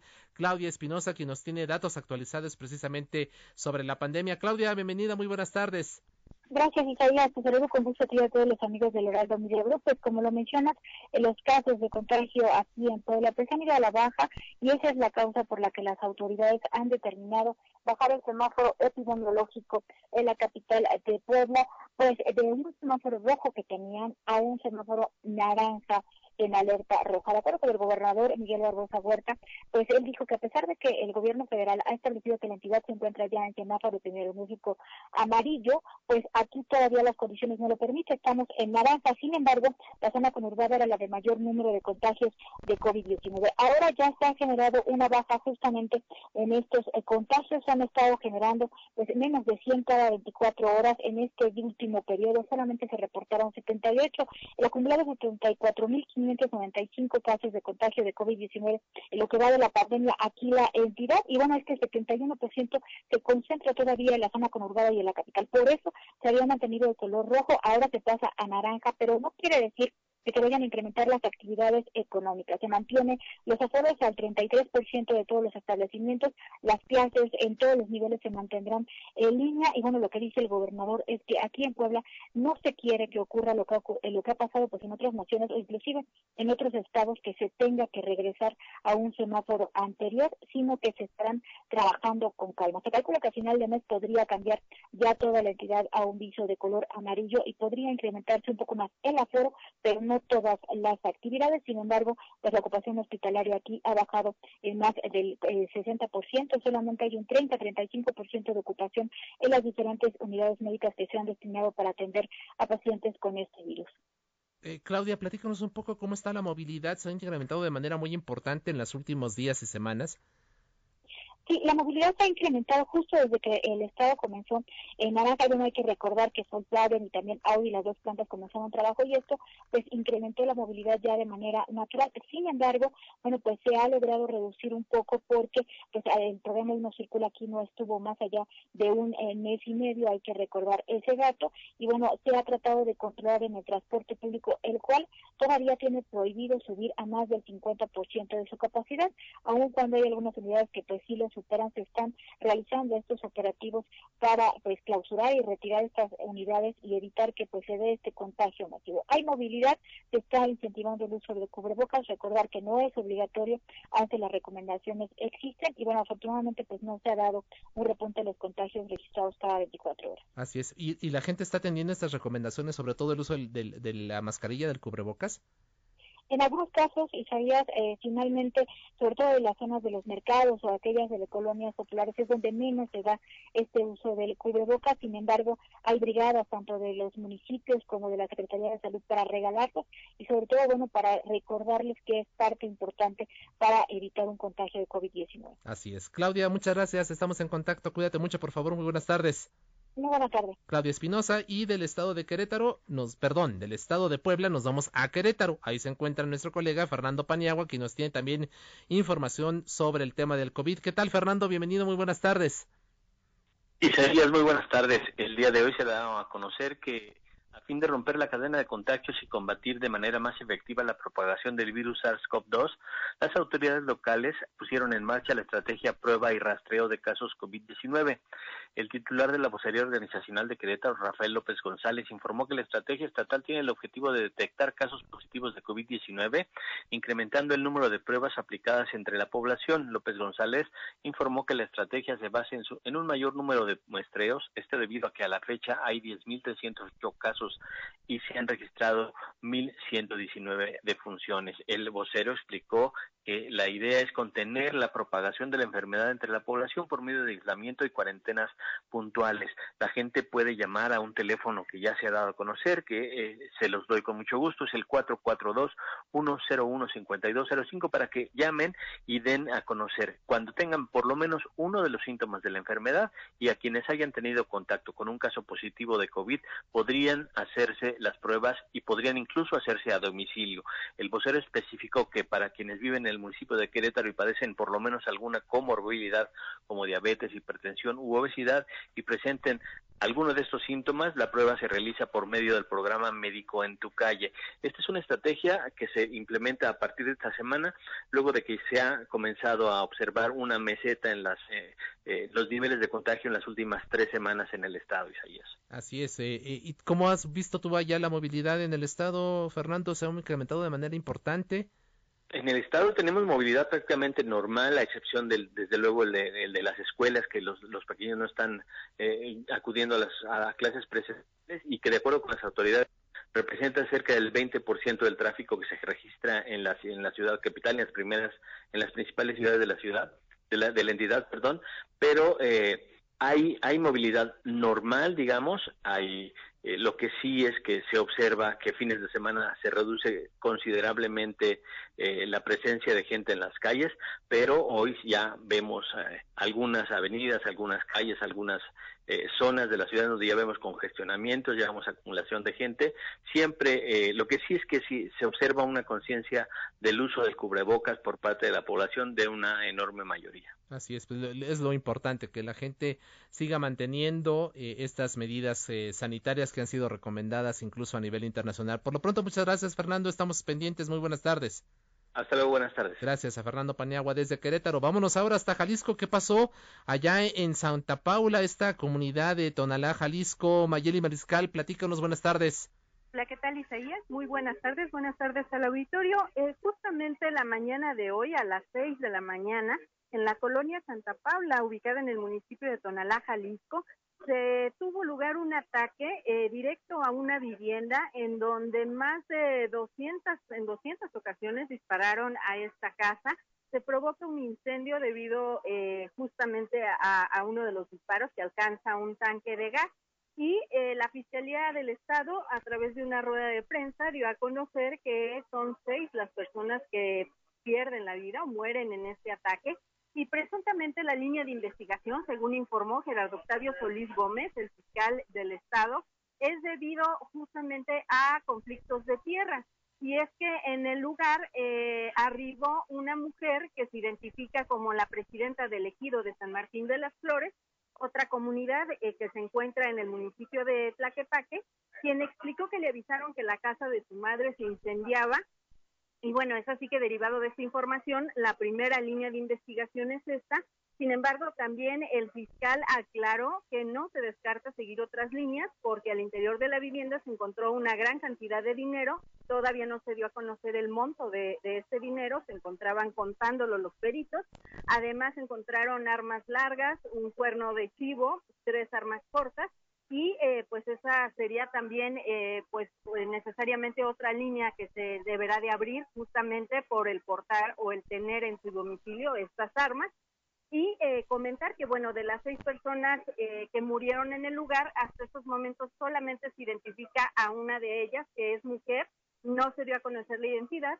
Y bueno comentar que parte de lo que encontraron los peritos también derivado de este ataque fueron dos granadas calibre 40 sin detonar, una granada de mano, además, eh, como repito, 200 castillos percutidos justamente contra esta vivienda, Isaiah. Ya, ya, están avanzando las, las investigaciones y todo como tú nos comentas, eh, Mayeli, tiene que ver con eh, un terreno, un conflicto por terrenos ejidales. Vamos a ver qué información nueva nos tienes en las siguientes horas. Por lo pronto, muchas gracias, Mayeli. Muy buenas tardes. Hasta luego, muy buenas tardes. Gracias a nuestro colega corresponsal desde Jalisco. Y de ahí nos vamos a Campeche. Ahí se encuentra Joel Inurreta, quien nos relata lo que ocurrió. Hubo un motín en uno, en uno de los eh, centros penitenciarios de, de ese estado. ¿Qué pasó, Joel? Bienvenido, muy buenas tardes. Hola, muy buenas tardes. Pues así es, el día de miércoles 7 de octubre eh, alrededor de las 19 horas se registró un motín de cerca de 200 internos del Cerezo de San Francisco Cubén, ubicado a 15 kilómetros de la capital campechana, donde exigían la destitución de la directora María del Carmen Baeza Ramírez. ellos acusaban, señalaban que la directora les había suspendido ciertos derechos como el servicio a la salud, las, comidas diarias y la acusaban también de maltratos. Debido a esta situación, pues tomaron el, el, penal y el día de hoy el secretario de Seguridad Pública, Jorge de Jesús Argáez Uribe, anunció su destitución y de igual forma anunció eh, a la nueva directora del penal. Ella responde al nombre de Claudia Guadalupe Góngora Rosado. Así es, Joel. Ya tenemos entonces a la nueva, a la nueva directora de este centro de reinserción social. Sí, así es. Eh, ella es licenciada en Derecho, ha fungido como directora de la del Centro de Internamiento para Adolescentes y hoy pues está a cargo del Cerezo de San Francisco Coven. También hubo la intervención de autoridades de derechos humanos para investigar las denuncias de los internos y tratar de llegar a un, a un acuerdo entre ellos. Durante el motín, te comento, eh, se registró una riña, ya que los internos trataron de lesionar a la anterior directora y uno de los de los policías resultó lesionado, le dieron varios piquetes en la espalda con objetos punzocortantes y pues se encuentra grave en un hospital de la ciudad. Así es, Joel. Pues bueno, vamos a ver qué ocurre, qué información nueva nos puedes proporcionar. Por lo pronto, muy buenas tardes, muchas gracias. Gracias, buenas tardes. Hasta luego a Joel Inurreta desde Campeche. De ahí nos vamos a Guerrero. Carla Benítez, ¿qué pasó allá en Acapulco? Muy buenas tardes, bienvenida. Hola Isaías, muy buenas tardes. Te comento que este día en Acapulco fueron asegurados 2.000 litros de combustible por la Secretaría de la Marina. En un operativo, la CEMAR incautó 40 bidones con capacidad de 50 litros cada uno a bordo de una embarcación tripulada por tres personas. La institución este, especificó que se presumía que ese combustible sería utilizado para abastecer embarcaciones que realizan actos ilegales. Específicamente se refirió a aquellas que transportan estupefacientes, entre otras cargas ilícitas. Respecto a las tres personas que transportaban el, el combustible, fueron detenidas debido a que no pudieron especificar ni comprobar el origen y uso de, del hidrocarburo, mientras que el material asegurado fue puesto a disposición de la gente del Ministerio Público de la Federación de Acapulco aquí en Guerrero para realizar las pruebas pertinentes e integrarlos a la carpeta de investigación. Cabe mencionar, Isaías, que esta no es la primera vez que frente a las costas de Guerrero pues realizan la incautación de hidrocarburo. Hace dos meses también aseguraron 500 litros de combustible y en esta ocasión también fueron este, incautados 2.000, este, disculpa, 2.000 kilos de cocaína. Y por eso también siguen en turno la investigación respecto y luego de este, este aseguramiento la Marina intensificó los operativos y hasta el momento este es el otro incautación grande que se ha realizado aquí en Acapulco. Ese es el reporte que te tengo, Isaías. Así es, Carla. Y bueno, esto a pesar de que se había dicho que ya el guachicoleo ya se había eh, este, extinguido en nuestro país, que ya no había este fenómeno, ya no había robo de combustible. Lo cierto es que esto continúa ocurriendo y una muestra clara de lo que acabas de relatarnos allá en Acapulco, Carla. Pues así como lo mencionas, eh, en lo, ahora sí que en la parte pues política, ¿verdad? En la versión oficial se dice que ya no existe, sin embargo, en la práctica, al menos aquí en Acapulco, sí se han incautado una gran cantidad de combustible del cual todavía pues no pueden, las personas que han sido detenidas no pueden comprobar el origen y como bien lo dices, pues sí, es algo que sigue pasando y aquí en Acapulco, te, te, repito, no solamente es combustible, sino también este diferentes sustancias eh, que pueden causar adicción. Así es, así es, Carla. Pues muchas gracias, muy buenas tardes, estamos pendiente. Muy buenas tardes, Isaías. De ahí de Acapulco Guerrero nos vamos hasta Baja California. Compareció el exgobernador ante la fiscalía de esa entidad, Atahualpa Garibay. ¿Qué fue lo que ocurrió con Kiko Vega? Bienvenido, buenas tardes. Buenas tardes, Isaías. Buenas tardes a todo el auditorio. Efectivamente, esta mañana el exgobernador de Baja California, el panista Francisco Arturo Vega de la Madrid, conocido como Kiko Vega, compareció ante la gente del Ministerio Público en Mexicali después de dos citatorios que le fueron enviados a su domicilio particular y que habían sido ignorados por el ex mandatario panista. Finalmente, Kiko Vega acudió, se reservó su derecho a declarar ante la Fiscalía eh, de Delitos Patrimoniales de la Fiscalía Regional en Mexicali. Francisco Vega de la Madrid eh, eh, presenta, enfrenta dos denuncias penales presentadas por la administración del morenista Jaime Bonilla Valdés. La primera fue presentada en noviembre de 2019 por el secretario general de gobierno Amador Rodríguez Lozano, en donde se le acusa a Kiko Vega y a 11 exfuncionarios de eh, haber hecho pagos de entre 700 y 800 millones de pesos a unas 900, 900 empresas fantasmas. Se emitieron facturas falsas entre otros presuntos ilícitos. En mayo de este 2020, la secretaria de la Función Pública, Vicente Hernández Espinosa, presentó otra querella y que se asuma la anterior, donde se le acusa a Kiko Vega de un desvío de recursos de 1.586 millones de pesos, entre otros eh, delitos, está peculado, abuso de confianza, eh, entre otros, eh, Francisco Vega acudió acompañado de un solo abogado con una mascarilla, eh, el día de hoy a las 11 de la mañana. Después trascendió que también su esposa, la ex primera dama Brenda Arruacho, también tiene que declarar en las, en las próximas horas ante la Fiscalía por presunto desvío de recursos al frente del DIP estatal aquí en Baja California. Así es, así es, eh, efectivamente, eh, Atahualpa. ¿Cuál es la situación jurídica en estos momentos del exgobernador eh, eh, Francisco Vega de la Madrid? Está imputado eh, por 11 delitos en una causa, en una carpeta de investigación. De hecho, el abogado de Kiko Vega solicitó una copia de la carpeta. El, el gobernador Jaime Bonilla Valdés había dicho durante las últimas semanas que se le había citado declarar a Kiko Vega, pero que no se le localizaba y que envió algunos mensajes a través de abogados diciendo que se estaba cuidando por el tema de la pandemia, eh, que estaba eh, que no estaba ocultándose de la autoridad pero sin embargo omitió estos dos citatorios en estos meses. Un tercer citatorio hubiera, eh, hubiera facilitado al Ministerio Público solicitar el uso de la fuerza pública para ser presentado ante el Ministerio Público y responder a estos señalamientos. Él se encuentra en calidad de imputado actualmente. Así es. ¿Alguno de estos delitos es grave, lo que implicaría la prisión preventiva? El, peculado, está considerado como un delito grave aquí en Baja California.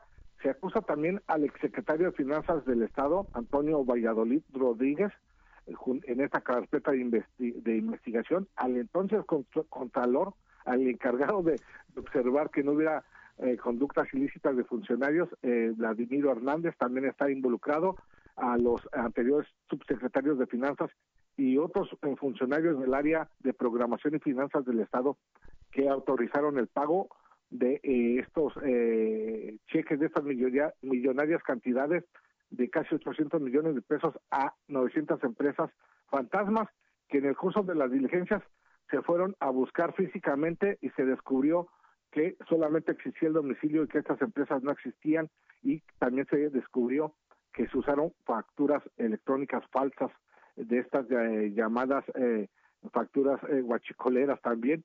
así que Francisco Vega de la Madrid y sus colaboradores están acusados de este desvío y de este peculado de recursos. ¿Qué sigue finalmente y de manera muy rápida, Atahualpa? ¿Cuándo habrá una nueva audiencia o qué sigue dentro del proceso?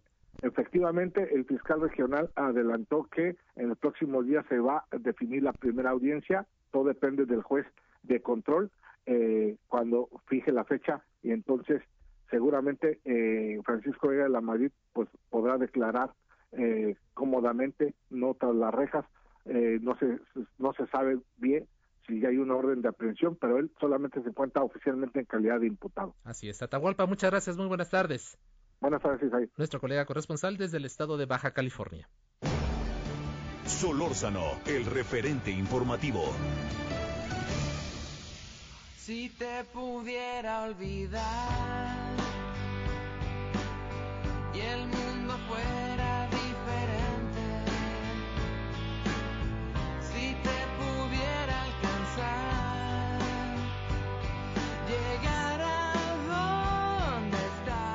Estamos escuchando a Chetes completamente esta canción y bueno Chetes es parte del elenco que va a participar en este festival que está organizando Techo es una organización eh, no gubernamental una organización civil con presencia en América Latina que lo que busca es apoyar proyectos que permitan mejorar las condiciones de vida de la población. Y Emilia García, directora de Techo, se encuentra en la línea telefónica del referente informativo aquí en el Heraldo Radio. Le agradecemos mucho que esté con nosotros. Emilia, muy buenas tardes, bienvenida. Muy buenas tardes, Isaías. Muchas gracias por el espacio. Estamos muy contentos de poder invitar, como dices, Chetes va a estar en este gran festival Latimos. Vamos a tener artistas como Alex Ferreira, Loli Molina, Marisa Moore, Jenny Ball de Jenny and the Mexicans. La verdad es que es un cartel espectacular y desde la comodidad de su casa van a poder disfrutar de este festival el próximo 16, 17 y 18 de octubre desde las seis y media de la tarde. Lo que estamos pidiendo es un donativo. A partir de 180 pesos van a poder tener acceso a los tres días y todo lo recaudado lo vamos a destinar a un proyecto de sistemas de captación de agua pluvial, porque como sabes, pues ahora la recomendación oficial para protegernos contra el virus es lavarnos las manos constantemente y lamentablemente pues uno de cada tres mexicanos no tiene acceso a agua de manera constante y segura dentro de su vivienda. Así es. Eh, nos dices que son 25 sistemas de captación de agua de lluvia, ¿no? Esa es nuestra meta, sí, necesitamos de todas las personas que nos están escuchando para que se sumen.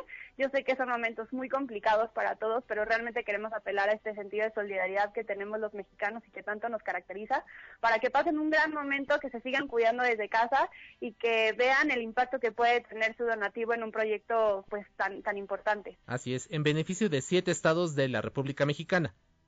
Es correcto, trabajamos en Monterrey, Ciudad de México, Toluca, Puebla, Querétaro, Guadalajara y Oaxaca vamos a estar apoyando pues permanentemente a estas comunidades con las que trabajamos desde nuestro programa de voluntariado.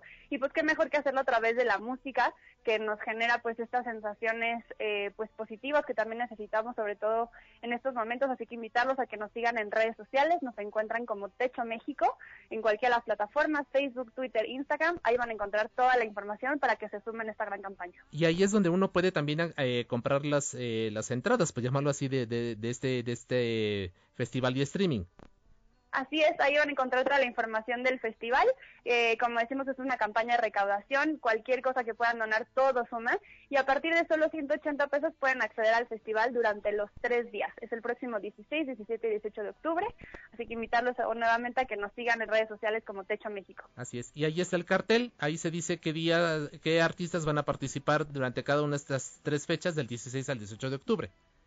Es correcto. Ahí van a ver eh, cómo se van dividiendo entre viernes, sábado y domingo, pero van a poder acceder eh, con ese único donativo a toda la programación. Y por supuesto, hay, ustedes garantizan una absoluta transparencia en el uso de estos recursos. Hay mecanismos para garantizar que todo lo que la gente done a través de, este mecanismo llegue justamente al objetivo que ustedes están planteando, que es dotar de agua a estas comunidades.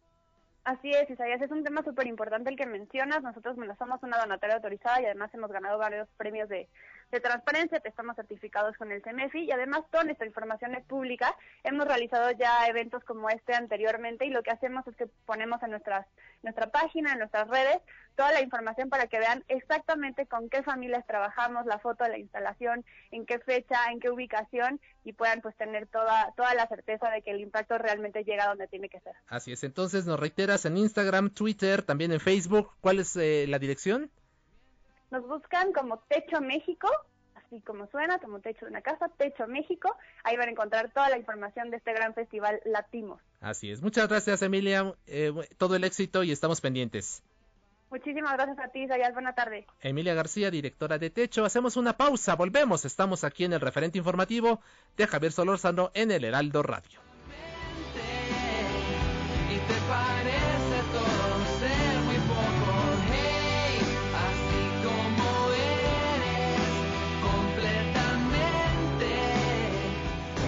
El referente informativo regresa luego de una pausa.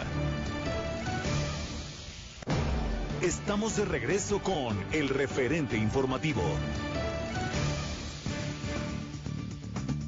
Son las 5 de la tarde con 30 minutos de este viernes 9 de octubre del año 2020. Estamos en eh, el referente informativo, el espacio de Javier Solórzano aquí el Heraldo Radio. Y si usted eh, nota algún error o alguna cuestión, una falla técnica, se debe a que nuestros colegas allá en la cabina están celebrando el precumpleaños de Javier Baez, nuestro operador, nuestro colega que está justamente en estos momentos aquí en la en los controles técnicos y bueno pues ya él solito se ejecutó ya se puso las mañanitas se puso a sí mismo las mañanitas querido Javi Muchísimas felicidades. ¿Cuántos años? 22 años, ¿se imagina usted lo que significa eso? A mí se me olvidó. Pero bueno, pues muchas felicidades Javi, sabes que se te aprecia muchísimo, gracias a todos por supuesto, junto con él a todo el maravilloso equipo que hace posible este esfuerzo que siempre arropa a Javier Solórzano para garantizar que tenga usted la mejor información de manera muy oportuna y de manera por supuesto verás Javi, muchas felicidades, realmente te apreciamos mucho, así que bueno, pues ahí están las mañanitas para Javi, este niño que el día de mañana cumple 22 años, imagínese usted. Solórzano, el referente informativo. Y bueno, estamos a la espera de que en unos cuantos minutos, tal y como lo adelantó aquí Patricio Vallados, director ejecutivo de prerrogativas y partidos políticos de línea, inicie una conferencia de prensa allá en la sede del Instituto Nacional Electoral, en donde se darán a conocer los resultados de la encuesta que aplicaron tres casas para conocer al próximo presidente y secretario general del Movimiento de Regeneración Nacional. Hace en la primera hora de este espacio, Patricio Vallado nos decía que hoy mismo, en la tarde noche, se darían a conocer esos resultados. Y finalmente, bueno, ya está, eh, ya nos, eh, la gente del INE nos mandó una liga de YouTube en donde se espera que dé inicio, eh, está programada a las 5.30 de la tarde esta conferencia de prensa. En cuanto tengamos ya la transmisión, nos enlazamos directamente a ella, por supuesto, para tenerle todos los detalles de quién va a dirigir los destinos del movimiento de regeneración nacional. Importante la decisión porque de él dependerá la elección de todos los candidatos rumbo a la elección federal del año 2021 y por supuesto también lo que significa esto como antesala de la sucesión presidencial de 2024, tomando en cuenta, pues la verdad, todo este complejo proceso que ha atravesado este partido para poder llegar a un acuerdo que permita tener una, una, una dirigencia nacional. Haya habido, ha habido de todo en este partido, acusaciones entre los propios actores, entre los aspirantes.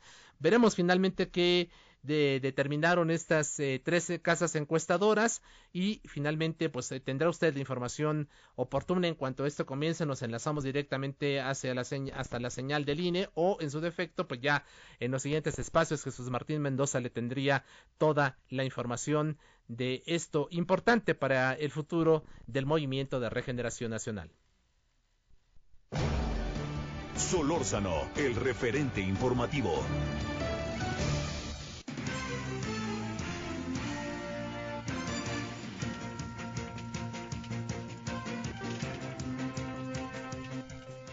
Y bueno, ya le comentábamos, está iniciando ya esta, esta conferencia de prensa. Eh, nuestro productor eh, Román García nos está informando ya de lo que está ocurriendo allí en el INE y vamos a escuchar si tiene usted eh, eh oportunidad de, de, en, manera muy directa conocer lo que se está dando a conocer allá en el Instituto Nacional Electoral. Ah, tuvimos un problema. No, no. Le escuchamos, escuchamos justamente. Se están dando a conocer los resultados de la dirigencia morena. El alto de eh, los gráficos de barras y el intervalo de confianza. Se dan cuenta, tenemos dos candidatos que son claros eh, ganadores. Son el candidato Porfirio Muñoz Ledo y Mario Delgado. Ellos están, de hecho, empatados en primer lugar y están lejos de el que le seguiría, que sería la candidata Adriana Menéndez, y posteriormente Yedi Kolpolevsky y Hilda Mirna Díaz Caballero. Los dos candidatos punteros, Porfirio y Mario, están empatados en primer lugar y sus intervalos de confianza están completamente intersectados. Ni siquiera es posible determinar si hay uno que tiene el, el intervalo superior un poquito más alto que el otro. Están completamente intersectados. Eh, la siguiente, por favor. En eh, la candidatura a Secretaría General eh, por parte de las mujeres hay una clara vencedora que es la candidata Citlali Hernández. Ella está separada de todas los demás, su intervalo de confianza no se intersecta con ninguna de las candidatas y bueno, ella es la clara ganadora de Secretaría General. Y por lo que ya sabemos, tenemos para presidencia dos hombres que son los candidatos punteros. Eh, alguno de los dos va a ser el presidente y por lo que, por las reglas de, de la competencia, pues la secretaría la tendría que ocupar una mujer. Entonces ella sería la virtual secretaria general del partido Morena, ¿no? Citlali Hernández. Y la última, por favor. Y bueno, esta es ya la competencia entre los eh, hombres, como ustedes saben, se dividió entre hombres y mujeres.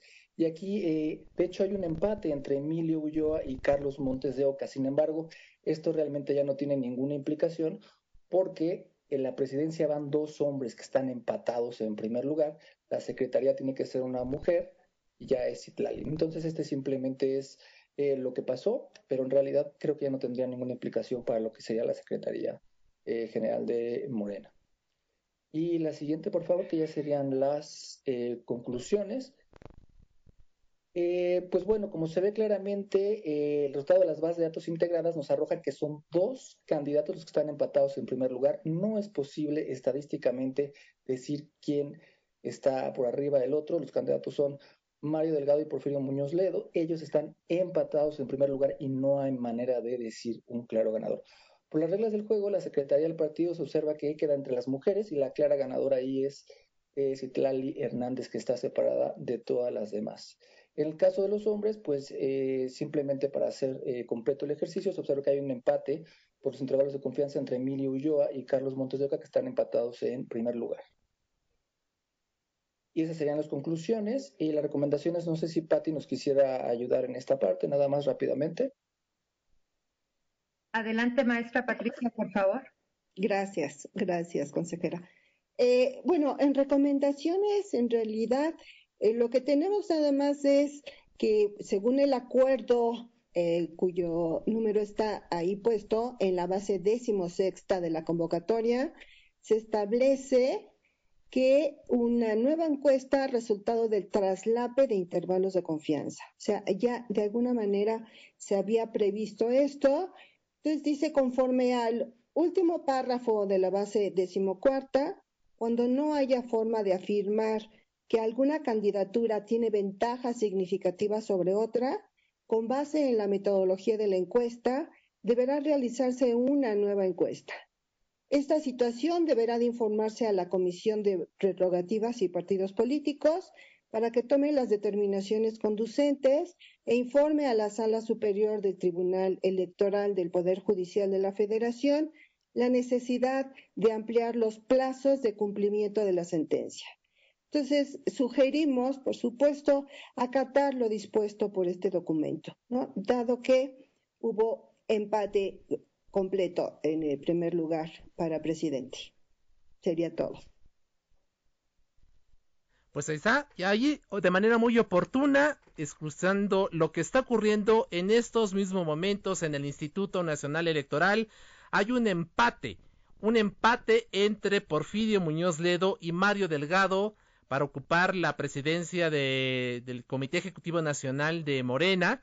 El primero obtuvo, Porfirio Muñoz Ledo, 25.34% de las intenciones del voto, Mario Delgado 25.29%, de tal manera que va a tener que realizarse una tercera encuesta, se prolonga la agonía para saber finalmente quién eh, va a dirigir los destinos del Movimiento de Regeneración Nacional debido a este empate técnico 25-34, 25-29, el primero Porfirio Muñoz Dedo, el segundo Mario Delgado, y quien ya es definitivamente quien será la secretaria general del Movimiento de Regeneración Nacional es la senadora Citlali Hernández, quien obtuvo el 21.44% de los votos según esta en, estas encuestas. Fueron 4.500, 1.500 que realizó cada una de las 13 casas encuestadoras que realizaron esta consulta. Así que Citlali Hernández es ya la futura secretaria general de Morena. Sin embargo, para determinar quién va a ser el presidente de este partido, se tendrá que realizar una tercera encuesta entre Porfirio Muñoz Ledo y Mario Delgado. Así que ahí está una vez más la moneda en el aire. Estos son los resultados que acaba de conocer, a dar a conocer hace unos cuantos minutos el Instituto Nacional Electoral y de los cuales usted tuvo información de manera oportuna, como siempre aquí en nuestros espacios informativos. Solórzano, el referente informativo. Bueno, pues eh, pasando a, otro, a otros asuntos, a otras eh, cuestiones también eh, muy importantes que tienen que ver con la cultura en, en, nuestro país, se encuentra en la línea telefónica el doctor Oscar Lozano Carrillo, él es rector de la Universidad Autónoma Metropolitana Unidad Azcapotzalco, a quien agradecemos mucho que se encuentre con nosotros en la línea telefónica. Doctor Lozano Carrillo, muy buenas tardes, rector. Hola, buenas tardes, Isaías. Saludos a todo tu auditorio. Muchas gracias por el espacio. No, al contrario, muchísimas gracias a usted. Pues eh, antes de entrar propiamente en la materia del LibroFest, que es para lo cual le convocamos, pues yo quisiera preguntarle, no puedo dejar de hacerlo, ¿qué opina usted de esta decisión eh, que tomó la Cámara de Diputados de, de, desaparecer 109 fideicomisos, entre ellos muchos que tienen que ver con eh, la ciencia, la tecnología, con el arte, en fin, ¿cuál es una impresión primera usted eh, que tiene sobre esta decisión que asumieron los diputados? Gracias, pues sí, es un tema importante. Eh, estamos preocupados, por supuesto. La Universidad Autónoma Metropolitana se manifestó a través de su rector y los rectores de las cinco unidades en torno a esta problemática. Eh, creemos que el eje rector de cualquier, digamos, proyecto de gobierno, uno de los ejes y quizá el eje más importante siempre será la ciencia, la educación, la tecnología y el conocimiento. Y desde esa perspectiva estamos preocupados, ¿no? Si bien es cierto que hay algunos señalamientos en torno a posibles, eh, pues algunos temas de, de opacidad, creemos que, que en principio eso se pudiese trabajar de otra manera. Al final el simbolismo de una eh, resolución como esta pues nos preocupa muchísimo. Creemos que, que la política pública en torno al fortalecimiento de las instituciones de educación superior, de los centros de investigación, debe de tener como eje principal esto, el, el apoyarlos, el, el fomentarlos, todo trabajo, toda actividad que se desarrolle en el marco de una eh, mejor atención de los problemas nacionales a partir de la generación de conocimiento debe de ser apoyado. Nuestra eh, situación en este momento es de preocupación y esperemos que pues se avance en esta materia, ¿no? Así es. Eh, ¿Hay alguno de estos fideicomisos que afecten directamente a la Universidad Autónoma Metropolitana, señor rector? No, en principio no, están más referenciados a centros de investigación, de otros como los que ya se han mencionado ¿no? en el tema de salud.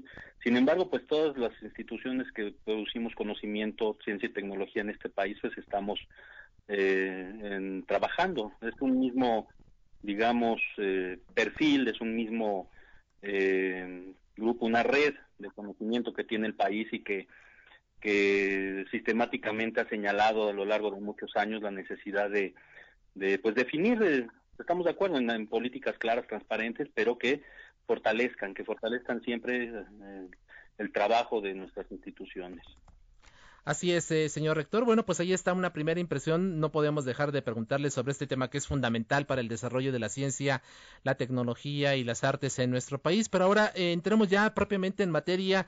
Eh, a ver, platíquenos el LibroFest 2020, cómo va a realizarse. En fin, denos todos los detalles, por favor. Pues precisamente, ellas en ese ámbito de la cultura, de las artes, ¿no? De las humanidades, pero del conocimiento, es que se inscriben los trabajos de las funciones sustantivas de cualquier universidad y, y, es el caso de la Universidad Autónoma Metropolitana que siempre está presente en la vida nacional, en el debate, en la propuesta y que hoy en día pues requiere mucho más actividad, más esfuerzos, ¿no? La pandemia nos ha metido, nos ha sumido en una dinámica muy compleja, muy eh, crítica, hay mucha tristeza, desde aquí pues nuestra solidaridad con todas las familias que han perdido alguna algún ser querido o están viviendo en este momento un, tema delicado en el, en el mismo espacio radiofónico en el que estás. Hace algunos minutos se mencionaban ¿no? los alcances que se están generando con esta, estas nuevas interpretaciones y perspectivas de cómo viene la, la pandemia. Entonces, generar espacios de cultura que que permitan fortalecer la resiliencia en momentos tan críticos como esto es una labor que pues a nosotros nos interesa mucho fortalecer. Ya LibroFest está en su séptima edición, ¿no? Llevamos siete años trabajando este, este gran evento que ha constituido en fortalecer un polo de desarrollo cultural en el norte de la zona metropolitana y que con la pandemia pues teníamos algunas inquietudes de cómo se llevaría a cabo y no solo lo llevamos a cabo sino que incluso aumentó. Normalmente eran de cuatro o cinco días, esta va a ser de once días, del 19 al 30 de octubre y tiene esta eh, principal, digamos, naturaleza, este objetivo de ofrecer desde la universidad un espacio de cultura, una posibilidad, digamos, de fortalecer esa perspectiva de de esperanza, ¿no? En la sociedad que se requiere en estos momentos con actividades, más de 200 actividades en temas de, por supuesto, libros, con un foro virtual en el que la feria ustedes la podrán visitar de manera muy interesante, de manera innovadora en el ámbito de la realidad virtual, eh, en donde también van a haber muchas actividades como siempre acompañan este tipo de ferias, ¿no? Presentaciones de libros, música, eh, ballet folclórico, cine, eh, talleres. Tenemos seis talleres que se van a estar presentando de apoyo a, también a la sociedad, algunos de ellos para niños, revistas, exposiciones, en fin.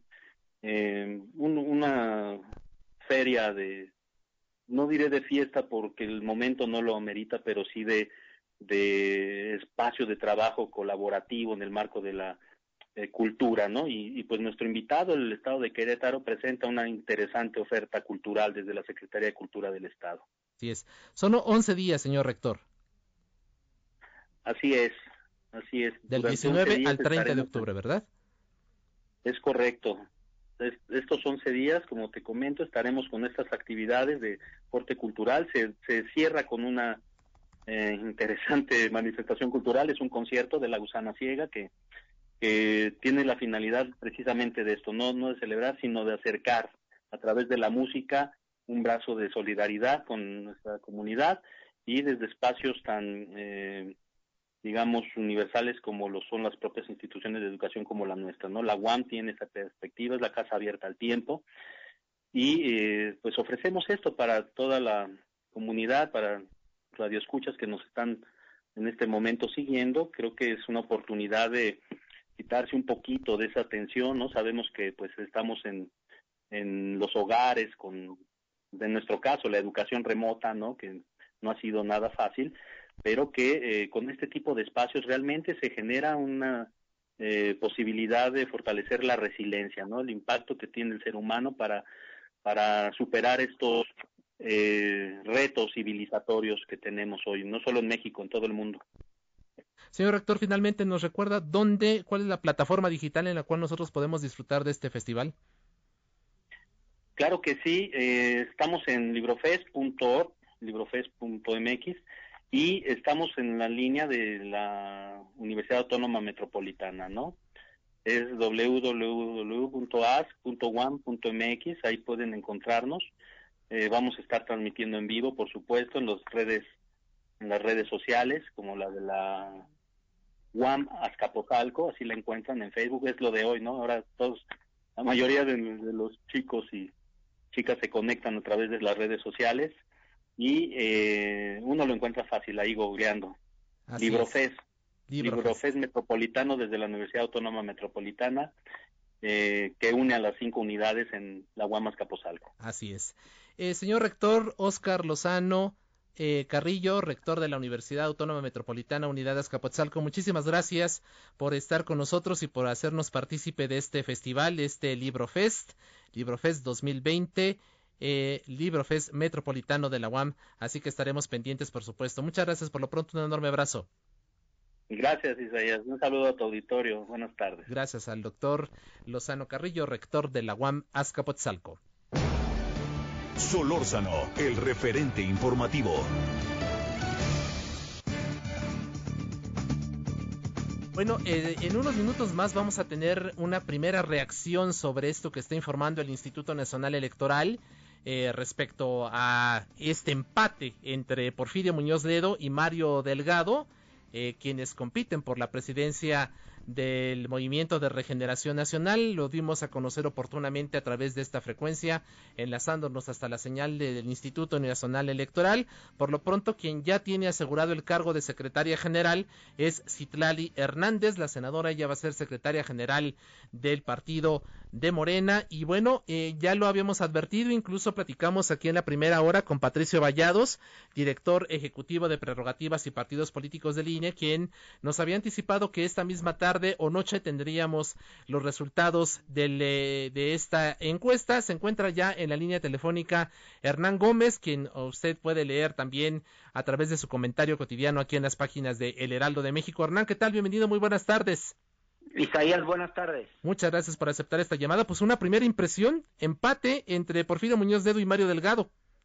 Pues la verdad llama mucho la atención. Parecía que Mario Delgado tenía una ventaja considerable sobre Porfirio Muñoz Ledo. Eh, se hablaba entre 5 y 8 puntos de diferencia en las distintas encuestas, así que pues es, es obviamente es un resultado sorpresivo, la diferencia entre uno y otro es, es muy reducida. Lo que sucede pues es que no había mucha es, esto es algo inédito, es la primera vez que el resultado de una elección, de una dirigencia, de un partido se decide a través de una encuesta eh, organizada por el INE, parcialmente organizada por el INE, porque en realidad quien lo hizo fueron distintas empresas encuestadoras.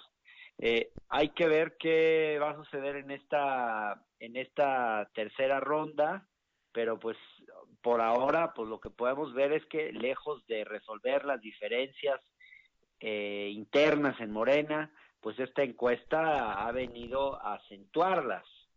Parece ser que esta esta crisis del partido pues se va a prolongar todavía más. ¿Y, qué efectos eh, crees que esto tenga, Hernán, algún efecto rumbo a las elecciones del 2021? Bueno, evidentemente va a ser relevante el resultado que, que esto tenga, porque pues de ahí van a, digamos, la dirigencia de Morena va a jugar un papel muy importante en las diferentes candidaturas.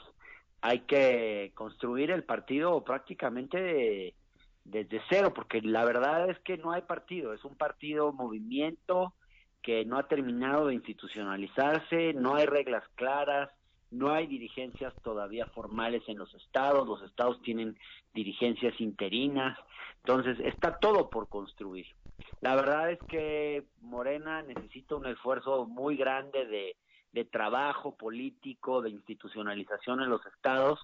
Yo personalmente creo que para alguien con la edad de Porfirio Muñoz Ledo sería muy difícil hacer este trabajo porque pues quien, quien eventualmente resulte ser el presidente de Morena pues no va a poder hacer el trabajo desde la Ciudad de México o en reuniones de Zoom, como hasta ahora Porfirio Muñoz Ledo hizo su campaña. Va a tener que ir a los estados a hacer trabajo político. Yo no entiendo cómo Porfirio Muñoz Ledo podría hacer esto si el pobre hombre pues camina con un enfermero al lado y con un tanque de oxígeno prácticamente. Este, digo, sin sin sin quitarle mérito a su trayectoria y ni, ni mérito político a él como figura, me parece que está, está difícil que, que pueda hacer ese trabajo que va a necesitar Morena. Así es.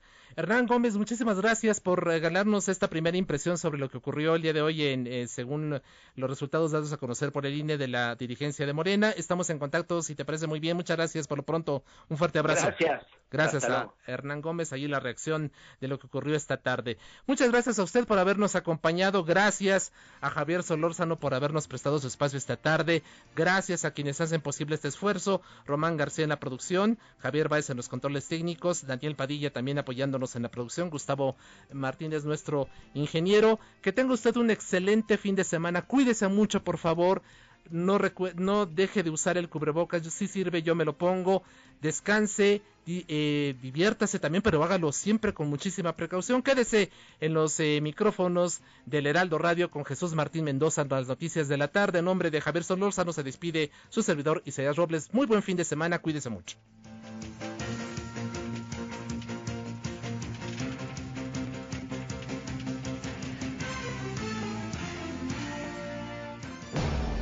Hasta aquí, Solórzano, el referente informativo.